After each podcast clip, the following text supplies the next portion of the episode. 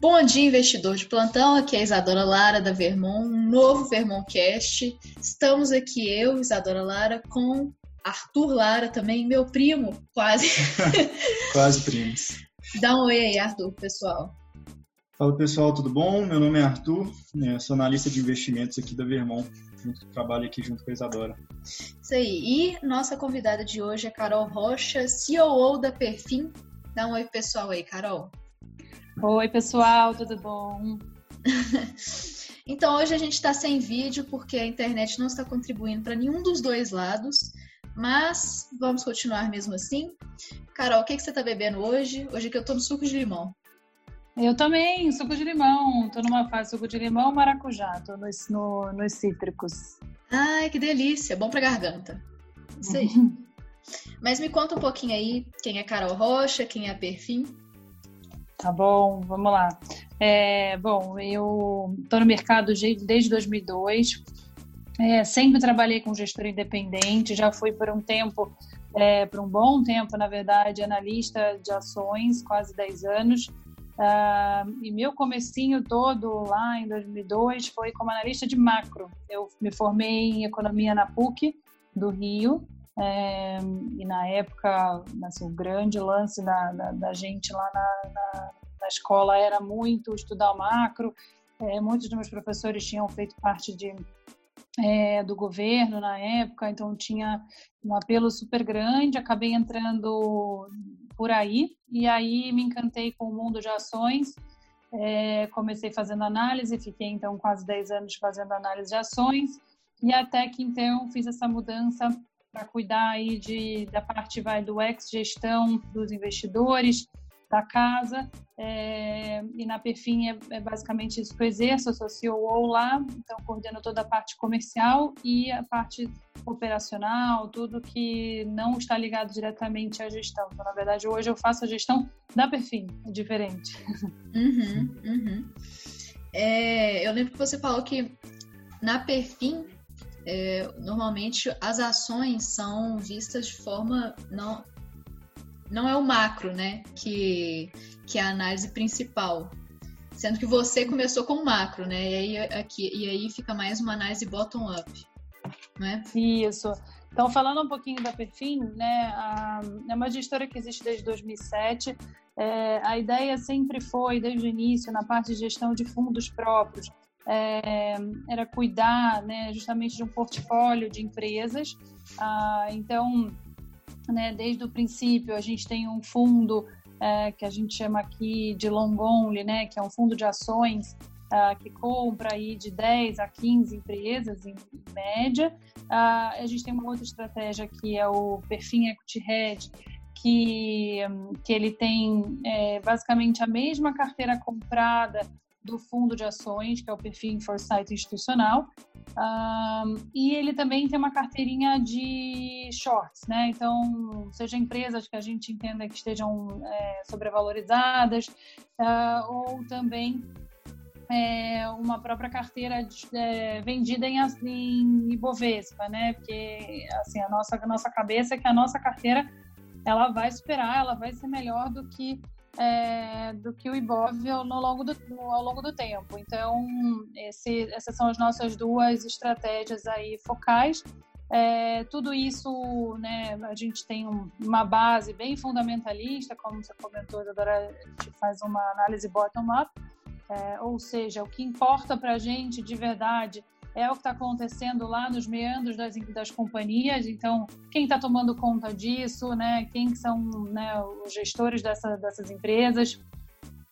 Como é que elas tratam o acionista minoritário? Então, toda a parte de governança é muito importante.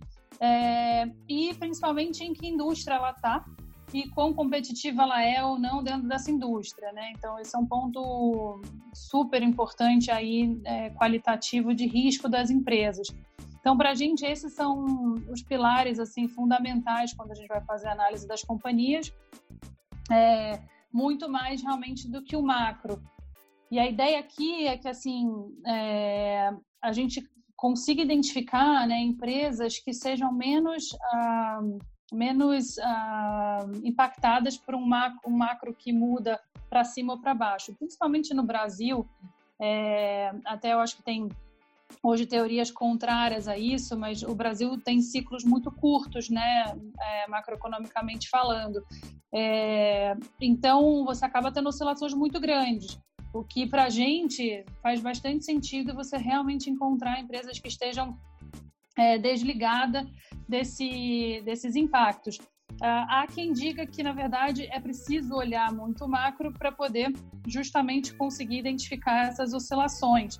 É, só que se você né, tem empresas que vão, vão passar por diferentes cenários é, bem, porque são empresas, empresas bem tocadas né, e numa indústria muito boa, isso é o nosso melhor dos mundos. A gente vai conseguir fazer né, todo o meu portfólio em cima disso? É, muito provavelmente não. E aí, para isso, eu vou precisar compor outras empresas, né, que até possam ter uh, um impacto macro, mas que também tenham histórias boas.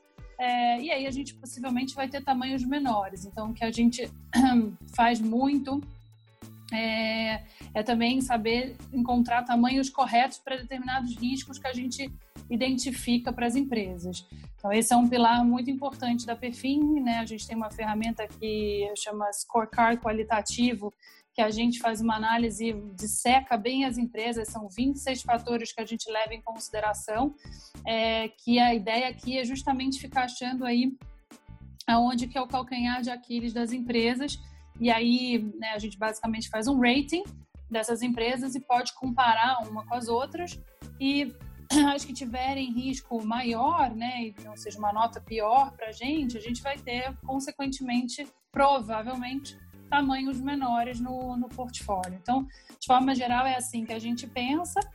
É, e aí são esses, essas duas estratégias são as estratégias de ações especificamente e a gente ainda tem um né como como aí uma derivada desse, dessa forma nossa de investir muito próxima das empresas a gente acabou vindo uh, investir também direto na economia real junto com algumas empresas, com algumas empresas que a gente tem parceria. Então, a Alupar, que é uma empresa beta, que foi uma empresa que a gente fez um investimento lá em 2016, né, e carrega até hoje, é uma empresa que a gente acabou lá em 2016 decidindo co-investir. Então, a gente é sócio da Lupar direto em ativos também. Aí é uma outra estratégia, que é a estratégia a gente chama aqui de perfil infra, é, que basicamente utiliza de fundos de investimento em participação para investir direto é, em ativos de infraestrutura.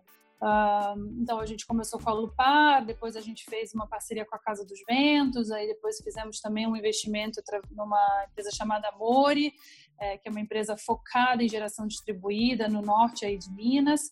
É, então esse tem sido, tem sido um pouco a vida da Perfim é, nesses últimos anos é, de 2016 para cá a gente né, acabou fazendo esse, essa nova vertical dentro da Perfim. A gente entendeu que vocês fazem assim, gastam bastante, bastante tempo é, estudando as empresas, né? Quer dizer, um scorecard com 26 itens não é pouca coisa. É, eu queria saber como que vocês estão nesse isolamento? Quer dizer, como que vocês fazem essas análises em isolamento? Porque claramente vocês não conseguem visitar a empresa agora, né? Possivelmente uhum. conseguem fazer reuniões ainda, mas como que tá aí? Como que tá o, a equipe em home office? E, e quando acabar também, o que, que você espera da Perfim e até dessa nova forma de analisar ações? Ótimo, obrigada pela pergunta, Isadora. É, então, a gente, a gente tem, tem, tem sobrevivido muito bem, para ser bem sincera. A gente fez, na verdade, um movimento um pouquinho antes da, da gente entrar em quarentena aqui em São Paulo, né?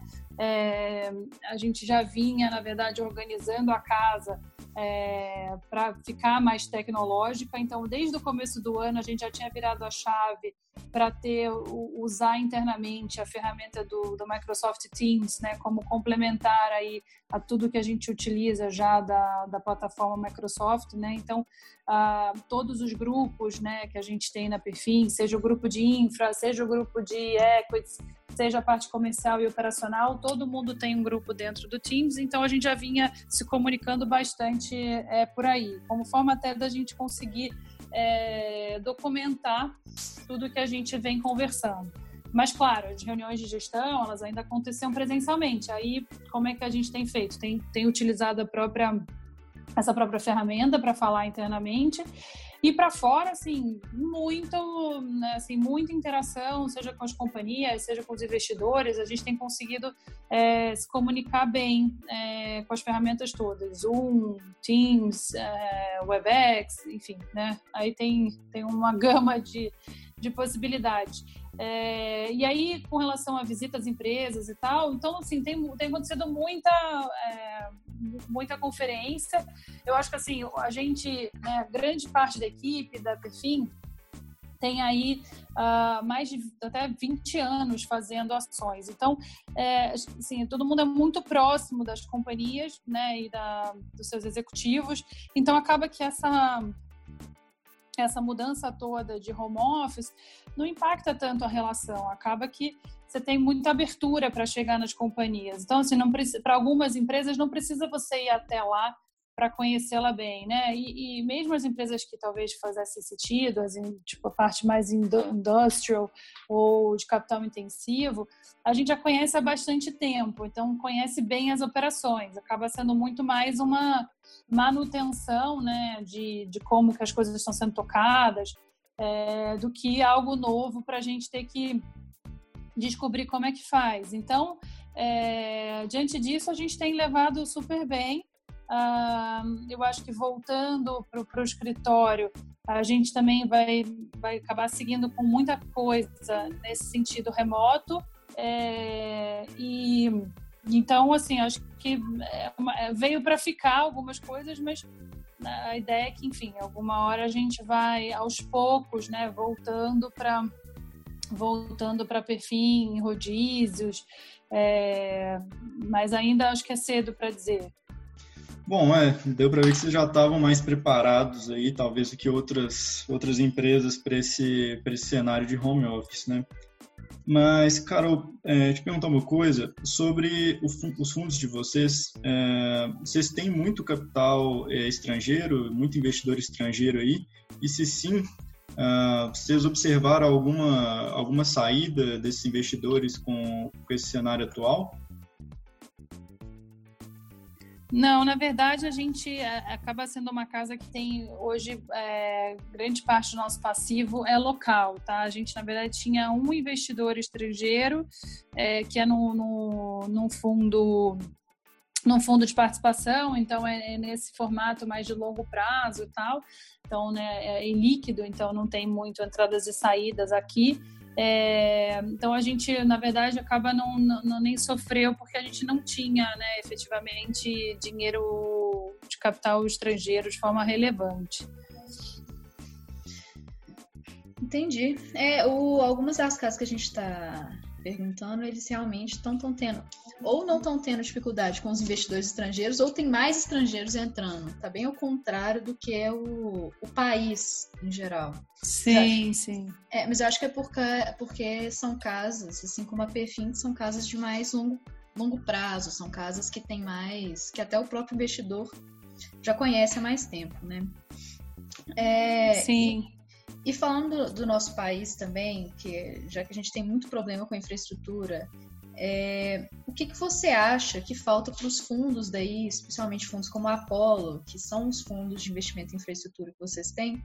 É, o que, que falta para ter mais representatividade e quais são as pontas que são boas para o investidor investir nesse tipo de fundo? Tá, não, ótimo, ótima pergunta. É, então, eu acho que esse negócio, a, a, parte toda de infraestrutura é algo que a gente vem olhando já há algum tempo, né? Então, surgiu essa oportunidade para a gente em 2016, que foi super bacana. É, mas era um momento que, na verdade, muito delicado do país é, também, né, por motivos de, de diferentes do que a gente está vivendo hoje. Uh, mas a verdade é que existe uma aversão muito grande a risco naquele momento, e aí pensar num investimento de longo prazo era algo assim quase um palavrão. E, e a gente, né, assim, acho que um preceito básico da nossa forma de investir é que justamente quando ninguém quer que fica barato, que faz sentido, o valor é uhum. realmente percebido acaba sendo maior e a gente tem então mais chance de conseguir fazer um bom investimento. E aí a, e a tese de transmissão era uma tese muito redondinha, assim. Então, é, para a gente fazia todo sentido entrar e realmente os retornos foram excelentes né, em entrar naquele momento. Um, então, o que, né, o que a gente acha que ainda precisa? Né? Eu acho que, na verdade, a infraestrutura no Brasil vem acontecendo, assim, é, mesmo em cenários adversos, como foi lá em 14, 15, como a gente está vivendo agora, e a gente assim, pode até falar que é, hoje nos nossos investimentos a gente vê pouquíssimo impacto por conta do que está acontecendo. É, então, eu, eu acho que assim, é, um, é uma vertente que vem andando em paralelo a tudo que está acontecendo no país, né?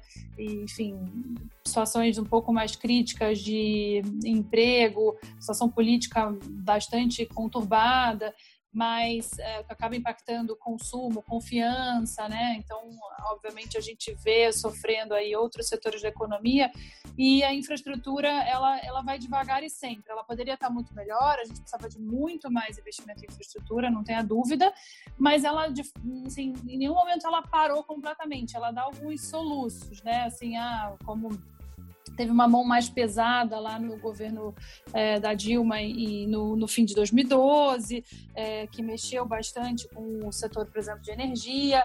É, mas a bem da verdade é que a gente vê acontecendo assim meio que um, um, de pouquinho em pouquinho o setor ele continua é, tendo investimento, continua tendo retornos interessantes, né? Assim, com mais ou menos competição em alguns momentos, mas a gente está a gente está bem otimista com de que ainda tem uma estrada boa aí para ser pavimentada é, e, e, a gente continua vendo interesses. Assim, para chegar no investidor final, acho que foi um ponto importante que a gente assim desenhou lá atrás quando a gente fez os primeiros fundos de infraestrutura, que a gente queria trazer isso para o público geral, né? Assim, a gente via alguns investidores tendo acesso a esse tipo de investimento, mas não era, não era, não era disseminado. Então, a gente quando trouxe o perfil Apollo Energia para o mercado, né, assim, não fomos os primeiros, é, mas a gente foi ali, né, uma turminha nova que trouxe esse tipo de, de, de fundo é, para o investidor geral, assim, mas a nossa ideia era trazer um fundo com liquidez, é um fundo com uma governança muito bem desenhada, com ativos muito premium, né, são ativos muito bons que a gente tem dentro desse, desse fundo, ah, para que justamente o investidor ele não se apavorasse né, e não tivesse é, receio do, de começar a investir nesse tipo de negócio que, obviamente, requer um pouco mais de apetite a risco, porque é economia real, então né, as coisas às vezes não saem exatamente como programado. Mas aqui a gente deixou tudo muito redondo para assim, ter pouquíssimo susto. É, e eu assim, imagino que tenha, tem, tem sido uma experiência positiva para quem investiu com a gente lá desde o comecinho. É, e assim, né, espero que a gente consiga aí atender, obviamente, as expectativas ao longo do tempo. Ah, então, acho que tem que ter mais, assim, mais fundos, né? Mais, é, assim, a preocupação grande com governança sempre, né? Saber exatamente quais são as diretrizes do fundo, o que, que pode investir, o que, que não pode, é, para obviamente não cair em armadilha. Então, é, espero que, enfim, tenham mais, uh, mais oportunidades como essa chegando para o investidor final. Entendi. E, Carolina, é, a gente vê que hoje ainda tem muitos poucos fundos de, de participação na Bolsa. É, você acha que falta algum termo de regulamentação também para fomentar esse investimento nesses fundos de participação? Olha, é, sendo bem sincera, assim, a gente teve hum, alguns percalços na hora de colocar as cotas dos fundos, né? Assim, fazer toda a estruturação, mas foi muito porque era novo, assim, para todas as entidades que estavam participando desse processo. Mas, é, mas assim, o arcabouço ele é até bem desenhado. Eu acho que é, eu acho que é uma questão muito mais da gente começar a ficar mais habituado, né? O, e mais informação sendo passada para o investidor. Eu acho que aos poucos essa a gente vai caindo um pouco os receios que os investidores têm de investir num negócio como esse. E eu acho que lá uhum. atrás o grande lance é que a gente não, não tinha, é, não só não tinha conhecimento, como a gente tinha uma taxa de juros muito alta, né? Que para investir nesse tipo de negócio acabava não sendo tão, tão atrativo. Então hoje a gente tem, eu acho que o, o o cenário perfeito para isso, né? A gente já tem mais informação chegando para o investidor final, a gente já tem é, já tem um, um, nível de taxa de juros, né, aceitável para investir no, no, longo prazo. Ah, então, acho que e toda a parte, vamos dizer, regulatória é, e de estrutura como um todo também é bem propícia. Então, eu acho que tem mais por vir nesse sentido. O, é, o cenário realmente mudou bastante, tanto que a próxima pergunta vem em relação a um, uma, uma entrevista que o, o sócio da Perfim, o Ralph, fez com a Luciana Seabra em 2016. É, ele falou muito que a parcela de renda variável da Perfim vem com uma parcela investida em qualidade, a outra em velho e uma pequena em turnaround é, com foco em empresas de dono. Eu queria saber se isso mudou ou se existe algum, se vocês estão focando mais em algum tipo de empresa em relação a outras. Ótimo, vamos lá. É, isso, é, esses três, é, vamos dizer que esses pil três pilares que a gente chama aqui quando divide a carteira, né, entre velho, é, qualidade e turnaround, é uma, uma, uma, uma um jeito nosso de, de, de dar um nome aqui para classificar as empresas, né? É, e assim, eu diria que ao, passando tempo, anos, o que for, a gente provavelmente vai ter sempre uma cara muito parecida no nosso portfólio, né, é, dividida em, entre esses três pilares. Por quê? né? O que, que, que significa essas histórias todas, né? É, bom, turnaround tá, tá bem no nome, é, são empresas que estão de alguma forma em reestruturação interna ou na nossa percepção é, elas tinham um nível de risco é, apressado uh, maior e isso de, de, alguma forma a gente vê mudanças na companhia que vão provavelmente aumentar o, a qualidade, né, ou melhorar esse nível de risco da empresa. É, então, qual, por que, que aqui a gente vai ter sempre menos desse tipo de empresa? Porque é, acaba que assim um turnaround, uma reestruturação, ela tem sempre um risco embutido, inclusive dela dar certo ou não, né? Uhum. É, então eu não posso apostar que tudo vai dar certo nessa, nessa mudança. Então por isso a gente prefere ter tamanhos módicos e, e menores, né, de empresas com esse tipo de característica. É, assim como empresas que a gente também classifica aqui nesse, nesse pedaço, mas eu, eu diria até que não é tão turnaround, mas acabam tendo posições pequenas, que são empresas, por exemplo, no setor de commodities, é, como são empresas que dependem muito de fatores externos, naquela nossa conversa anterior sobre é, ser impactada ou não pelo, pela parte econômica, né? É, ou mesmo fatores externos como o câmbio, né, o preço do, do, das commodities e tal, a, a gente tem pouquíssimo controle na nossa análise sobre esse tipo de, de variável. Então, e como essas, essas empresas dependem muito dessas variáveis, fica muito difícil a gente dar um valor correto, né, assim, assumir que valor que deveria ser atribuído a essas empresas. Então, por isso, a gente prefere ter tamanhos menores. É, uhum. Quando a gente fala, fala de value e qualidade, aí eu poderia ter tamanhos grandes, tá? O que, são tamanhos grandes na carteira da Perfim? Ah, próximo aí, acima de 5, mais para próximo de 10. Posso ir para cima disso? Posso. O máximo que eu posso ter por ativo é 25%, tá? Então, assim, o máximo, assim, que é muito raro de acontecer, eu tenho empresas aí entre 20 e 25. É, e aí eu tenho um, um, né, um, um escalão que fica aí mais próximo de 10 e aí empresas então que ficam uh, para baixo aí perto para baixo de 5 que seriam essas empresas é, de turnaround ou commodities que a gente estava falando agora. Então o aonde eu vou querer estar tá mais é principalmente em value só que value não é sempre que, que é value. É uma empresa de qualidade que por algum motivo ficou muito barata.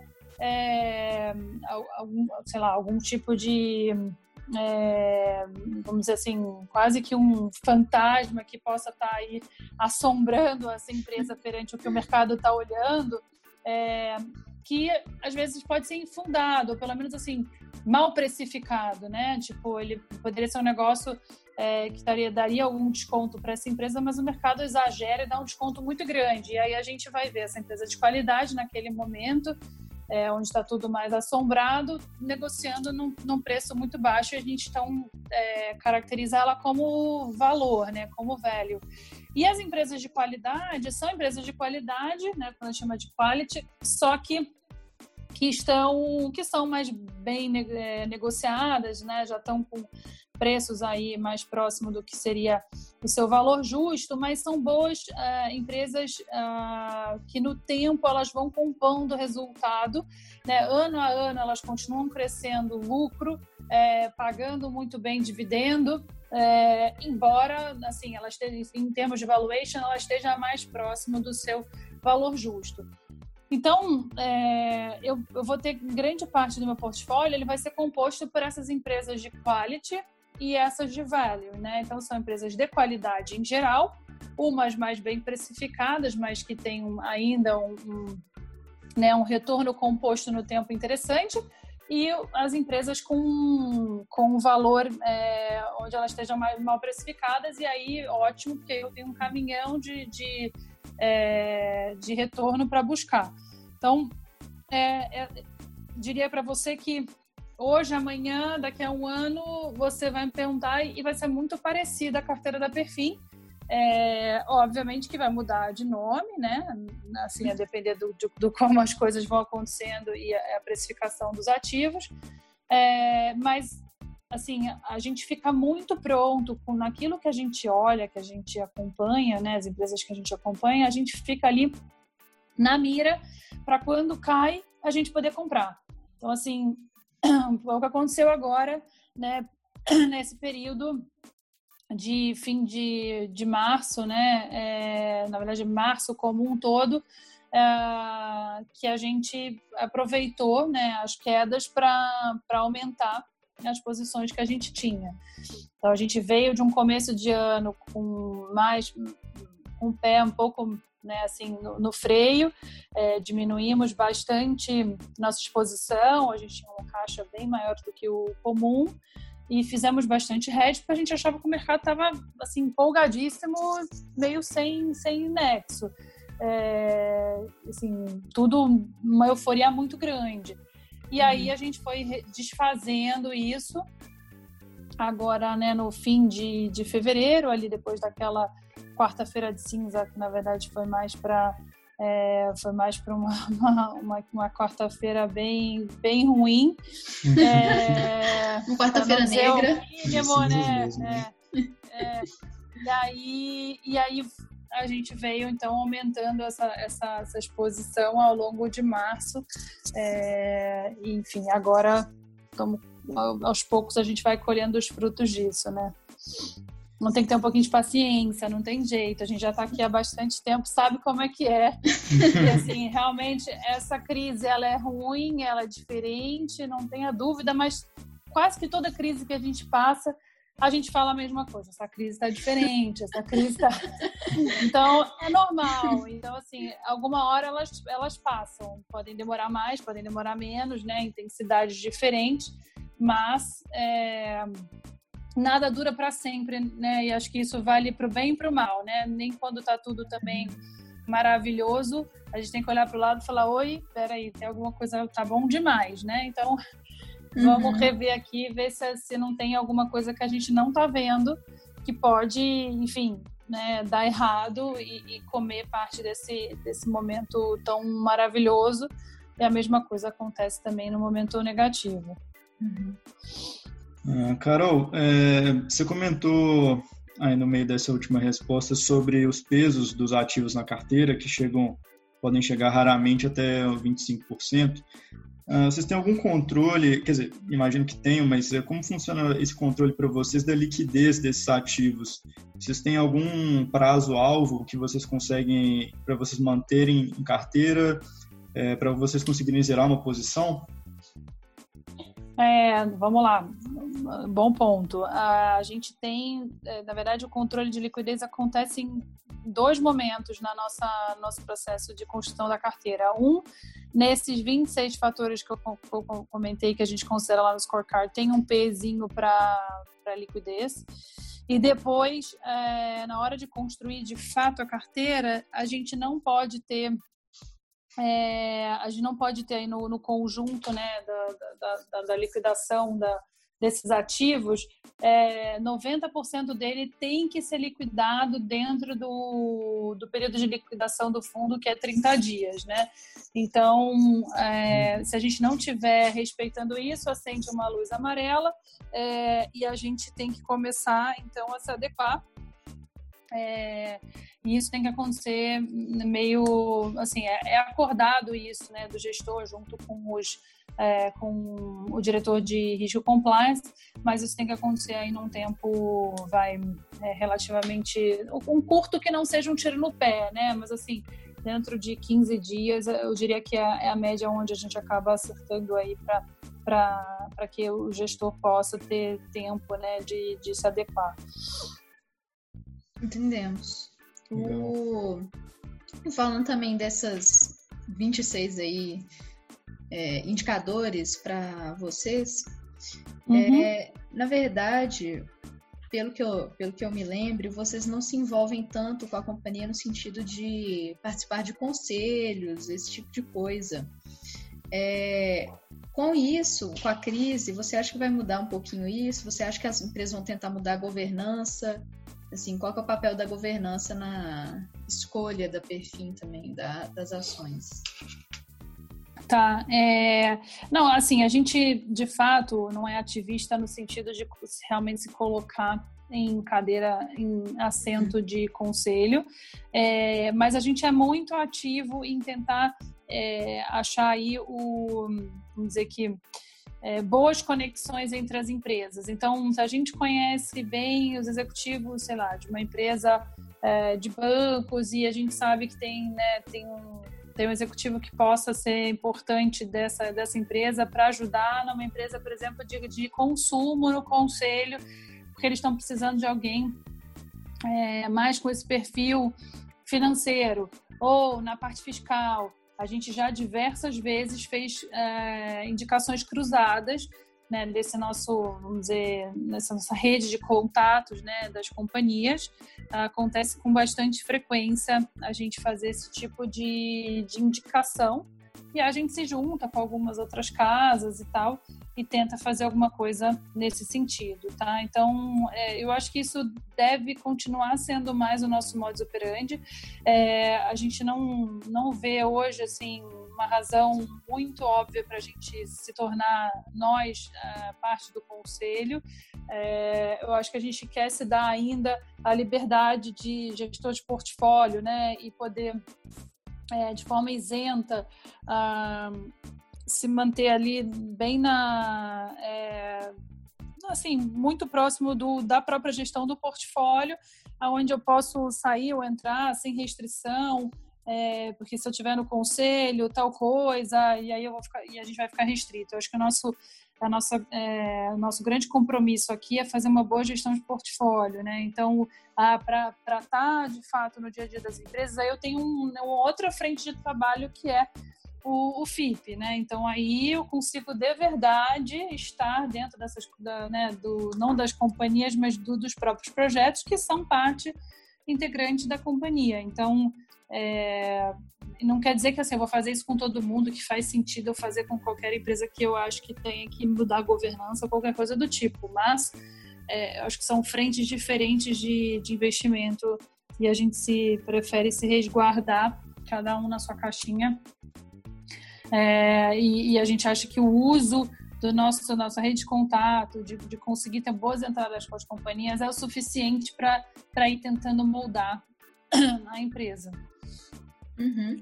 É, o, eu acho que as companhias e os fundos, é, quando existe essa sinergia entre eles, que, e esse apontamento de, de executivos, né, para até para alavancar assim a, a, a companhia é uma da, um dos grandes diferenciais que os fundos de investimento em ações têm, que as pessoas que estão mais por dentro têm, os investidores mais profissionais, né? O, o brasileiro hoje ele investe muito pouco em ações, só que isso está crescendo, né? É, mas ainda assim tem muitos brasileiros que resistem a investir em fundos de investimento em ações. É, como você diria que é uma boa forma assim, para mostrar para o investidor que é investir em, em, fundos de investimento em ações pode ser muito melhor do que investir em ações propriamente dito, diretamente, né? Uhum.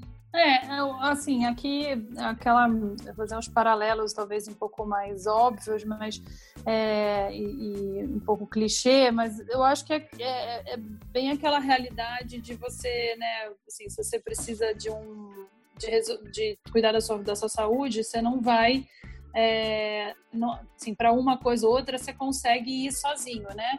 Mas uh, o mais adequado é que você busque um especialista, alguém que entenda efetivamente do, né, do daquilo que é, você precisa. Então, aqui não é muito diferente. No, no fim das contas, qual a capacidade que uma pessoa só tem de olhar diversas companhias ao mesmo tempo e achar o que é de fato melhor para ele, né?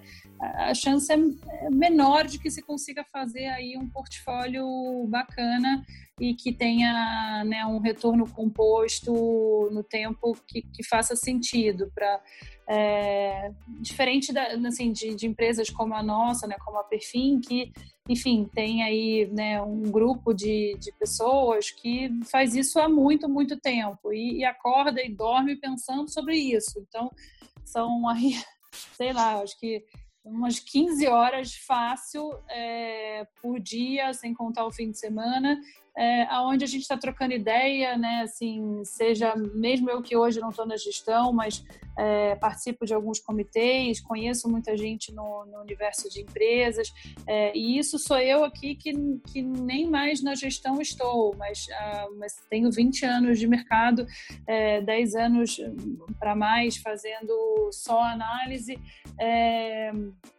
E, uh, e assim, e os sócios da gestão especificamente, né, a gente tem aí uh, pessoas dedicadas né, só, só para isso. Então, é, eu acho que isso faz um, acaba fazendo um diferencial né, de você compor um, um portfólio uh, ao longo do tempo que seja vencedor. Então, é, é, e outra, né, assim, a gente tem um cuidado com o dinheiro do do, do nosso investidor, né, do nosso, dos recursos que a gente recebe, é um cuidado muito grande. É, mas a gente também não acaba tendo menos o comportamento, né, o behavior aqui de tipo né? Porque justamente aquilo que eu estava falando, já passou por várias crises, porque a gente sabe que, enfim, né? É, algumas empresas não vão desaparecer do dia para a noite, não, não é assim que funciona. Ao mesmo tempo, também não vai solucionar tudo é, em dois, três meses, não tem assim a melhor empresa de amanhã. É, é uma coisa que as empresas são formadas por pessoas e, e decisões que né, tomam tempo para que de fato elas sejam materializadas. Então, é, com isso, eu acho que a gente acaba tomando decisões mais sensatas e racionais. Eu acho que a pessoa sozinha acaba tendendo a, a, ter mais decisões emocionais, o que não é favorável para investir em ações. Não investir em ações é investir em companhias, é investir em empresa. Na nossa cabeça é, é, é isso, só isso.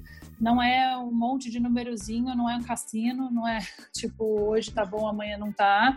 É, são decisões tomadas com muito fundamento. Então, acho que esse deveria ser o, o caminho aí adequado para o investidor que não está vivendo só disso, né? E mesmo que ele esteja vivendo, vamos dizer que seja uma pessoa que hoje possa cuidar do seu próprio dinheiro, uhum. tem só esse cuidado que ele é sozinho, né? Então você pode ter um viés, é, você pode ter uh, algumas tendências aqui é, por, por proximidade, coisa que a gente, numa equipe, vai tender a ter menos, né? Uhum. Assim, eu, eu tenho eu já tenho na, na, gestão, aí são é, são seis pessoas dedicadas para a gestão. Então, é, assim, a troca de ideia é muito fluida. E acaba que esses tipos de vieses, eles vão deixando de existir uh, porque você tem muita, muita gente participando do processo e, e, e, é, e no debate algumas, é, algumas certezas vão, vão caindo, que é muito importante nesse, nessa história toda. Tem que ter muita honestidade intelectual e ouvir e ouvir, ter paciência para entender que nem sempre você está correto mesmo. É, é, uma, é um mosaico de, de opiniões. Certo. Carolina, justamente sobre, sobre isso que você falou agora, dessa, desse debate aí da equipe de gestão, uh, como que é a tomada de decisão final aí do fundo? Uh, mesmo com esse, com esse debate todo, é uma decisão mais colegiada ou ela é centralizada mais em uma pessoa que, em algum gestor que dá a palavra final? É, então, a gente tem, é, na verdade, hoje, nessas seis pessoas dedicadas, né, a gente tem aí duas pessoas que acabam sendo é, mais é, diretamente no, no, dia a dia da gestão, eu diria, mas a decisão de ter uma companhia dentro do portfólio, ela acaba sendo feita por todas essas pessoas, tá? São, são uhum. várias mãos mesmo nessa, nessa tomada de decisão. É, então, e, e, é tudo muito fluido, não é uma questão de ah, vamos votar, vamos. Assim, é, a gente tem que ter a sensação de que todo mundo está realmente aqui confortável em ter aquela companhia no portfólio. Se tem algum desconforto, é, isso vai ser revisto. A gente, né, assim, ou vai ter um tamanho muito pequeno, é, e aí a gente está falando assim, 2%, ou a gente vai tomar a decisão de não ter e esperar até que de fato o grupo tenha conforto para colocar aquela empresa no portfólio. Mas assim, é, a gente até diz que a gente tem, eu, eu chamo assim de guardiões da, do, do, portfólio, quando a gente chama aqui os gestores, né, os, né, os co-gestores aqui, que tem dois que ficam mais de perto, que é o Alexandre Sabanai e o Ralph, né, que é o CIO, é, que hoje ele acaba também ficando dividido aí entre o, a, a parte de equities e, e, a parte dos FIPS. E o Paulo Guidini, que veio, que é um analista que já há muito tempo está com a gente, tem uma senioridade muito grande, que veio, tem vindo aos poucos mais para próximo de fazer, de fato, é, cogestão junto com Alexandre Sabanai é, desses fundos, dos fundos de ações. Entendi. É, Carolina, também sobre é, o, os parceiros aí da, da Perfim, né, os sócios, é, vocês têm algum, alguma política de investimento de capital próprio no fundo? Vocês têm que investir uma parte do, do patrimônio de vocês aí? Como funciona? Ah, temos esse temos. Não podemos fazer nada de ações que não seja a gente. Nada, nada de inventar moda, de sair comprando coisas de concorrente.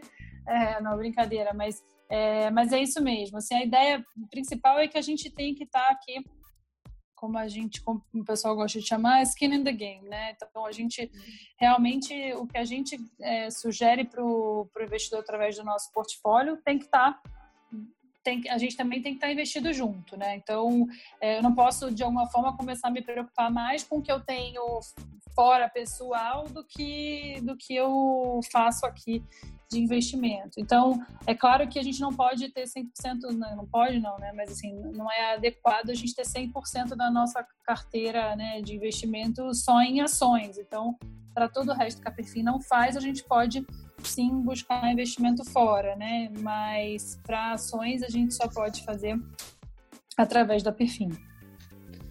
Legal, eu, eu, gosto desse tipo de fundo, né? Dá muito mais credibilidade, eu acho, para o investidor que está olhando por, do lado de fora para o fundo. É, uhum. Agora, voltando um pouquinho para o momento atual, é, o que, que uhum. você acha que vai trazer de positivo na economia do mundo depois dessa crise? Assim? É, ah, eu acho que assim, a, a, gente, essa questão da tecnologia foi um negócio que, que acho que foi um teste, é, um teste generalizado, né? Assim, acho que todo mundo é, que tinha dúvida de ah, como é que eu faço Zoom? Ah, como é que eu compro online? Ah, não sei o quê, ah, eu tenho medo disso. Acabou, né? Tipo, morreu. Tipo, assim, né? Minha sogra tá comprando online agora loucamente, achando que na verdade agora tudo vai ser online, que tudo vai. Assim, né? Porque pra ela, aí até a gente brinca aqui, meu marido, mas assim, todo mundo já comprava na Amazon faz tempo. É, mas é, acho que tem uma quebra de paradigma para determinadas pessoas. Eu mesma, tipo, é, né, assim, ah, ia fazer o Zoom, aí a Suzana me ajudava, não sei o que, me atrapalhava, já estou me sentindo aqui né, uma, uma senhorinha, mas. É, e agora, assim, a gente faz disso, né, assim, então acho que deslocamentos vão mudar. É, obviamente que isso tem prós e contras, como tudo, né, mas eu, eu acho que né, de certa maneira, acho que aprendendo um novo normal, é, eu acho que a gente sempre tem, tem mais a ganhar é, em aprender uma nova forma de fazer que seja mais eficiente e produtiva. Então, é, eu assim acredito que alguns padrões vão ser revistos, não tem dúvida, mas eu acho que algumas coisas estavam já na, né, na crescente de acontecer e na verdade a gente só acelerou, só deu aquele empurrãozinho é, com essa situação toda, né? Então, é, eu acho que esse vai ser é, provavelmente a gente vai usar a tecnologia de uma forma muito mais amigável do que a gente usava antes. Isso, para mim, acaba sendo algo positivo aí para todo mundo. É, o, o, meu avô mesmo, ele ia. Ele, ele sentia necessidade de ter que ir ao banco para fazer as coisas dele. Só que agora é. isso mudou completamente, né? É, assim, é óbvio que é, é, você tem. Ah, você tem impactos disso, né? Assim, você vai ter menos loja, é, pode ser que você tenha as lojas diferentes, né? Você tenha conceitos, experiências diferentes. Eu acho que o ser humano ele continua sendo é, a gente vai continuar precisando de, de alguma forma do presencial para algumas coisas.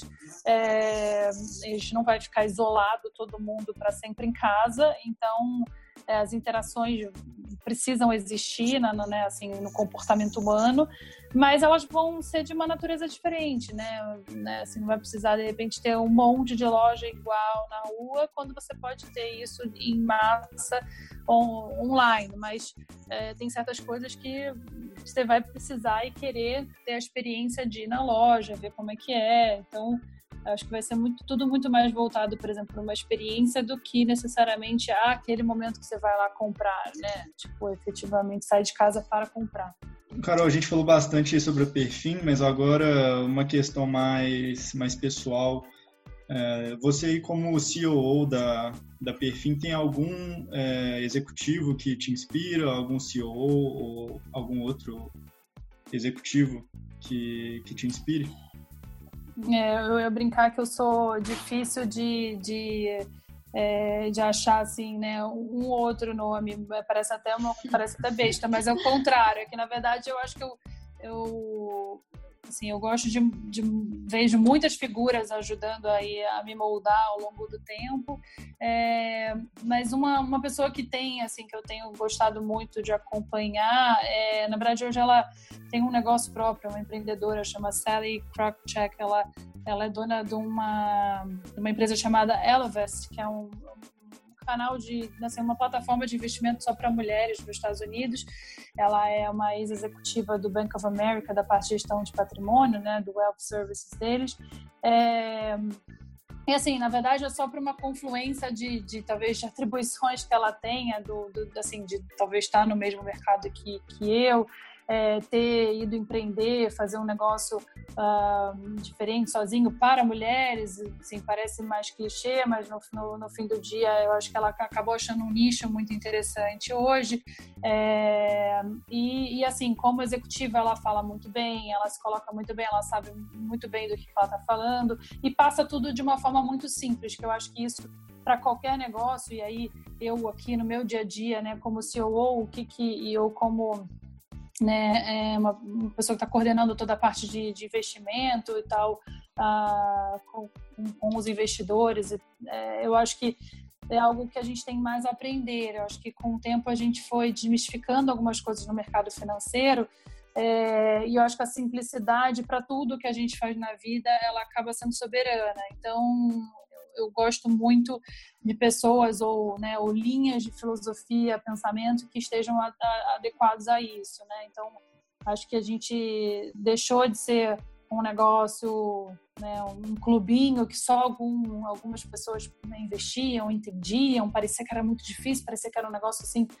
E, e hoje a gente, assim, é, não, acabou, não tem essa, desmistificou esse negócio, acabou esse monstro todo, e eu acho bacana, eu acho legal, e a gente tem que aprender, todos nós que estamos aqui, né, falando de investimento, a gente tem que é, aprender a cada vez ficar mais próximo dos investidores finais, é, e ajudá-los, assim, todo mundo aqui dar as mãos para ajudar todo mundo a investir de uma forma é, bacana e confortável, sem, sem ter essa.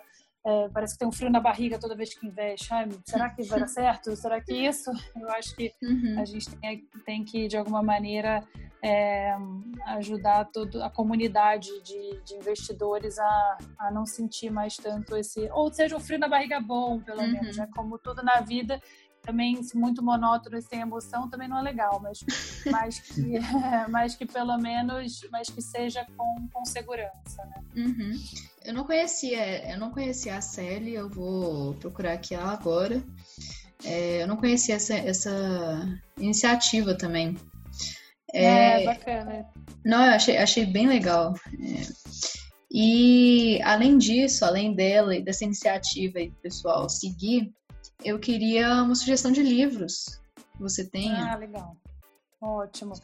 É, eu leio um pouco de tudo, então eu não leio só coisas voltadas para o mercado financeiro ou que uhum. possam ser necessariamente é, usadas no, no nosso dia a dia. Então, desde é, aprendi isso com um ex-sócio, é, comecei a gostar muito de é, ler sobre peças de teatro também, mas assim, vamos ser um pouquinho mais pragmático aqui. Eu acho que assim, alguns livros legais que eu acho que são aplicáveis mais para o nosso universo, né? não só de análise, mas é, de entendimento de empresas, é, seja para o nosso próprio negócio, seja para entender outras empresas. É, eu acho que um o entender pessoas, né, mais do que na, do que tudo, assim, executivos, quem está por trás dos negócios. É, eu, eu, gostei muito do, do Range, que é o do David Epstein, uh, que fala sobre é, como é importante a diversificação como habilidade, não só aquela, aquela, aquele preceito né, que se tinha de que as pessoas tinham que ser muito especialistas no que se fazia, que é uhum. importante ter, um, ter de fato, obviamente, um norte, né, aquilo que você faz bem, mas que outras habilidades vão moldando a pessoa e fazendo com que ela seja ainda é, melhor naquilo que ela né, tem ali de core ou de núcleo que ela faz bem. É, e o Insanely Simple, que é do, é, do Ken Siegel, que é do. Ele, ele foi um executivo da, da Apple e ele fala muito sobre como que as rotinas aconteciam lá dentro, né? E, e ele fala muito da questão da simplicidade, um ponto que eu estava falando antes, sobre, sobre como tocar a empresa, né?